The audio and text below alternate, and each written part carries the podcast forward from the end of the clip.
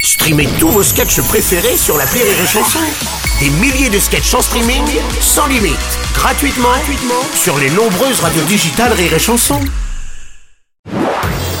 Marceau refait l'info sur Rire et Chanson. Ah, Allez, vaut mieux, on va passer à la, à la cérémonie des Césars du cinéma avec encore une pluie de récompenses pour le film Anatomie d'une chute.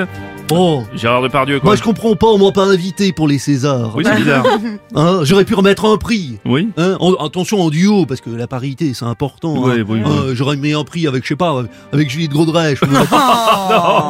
Qu'est-ce qu'on pense, Oh. Pas une Bruno bonne idée, hein pas une bonne idée. Non, Ah, non, non. puis non. je- J'aurais remis moi le César à Raphaël Cotard, là, j'aurais Non, remis. que- non, quena- connard, Raphaël Ah bon, Connard. ah, pardon. Oui, non, c'est pas le- voilà.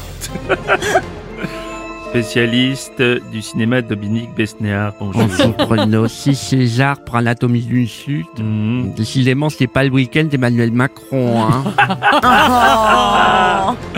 Une soirée des Césars marquée par un hommage à Jean-Pierre Bacry, son ex-compagne à la ville, à l'écran, à l'écriture. Agnès Jaoui a reçu un César d'honneur.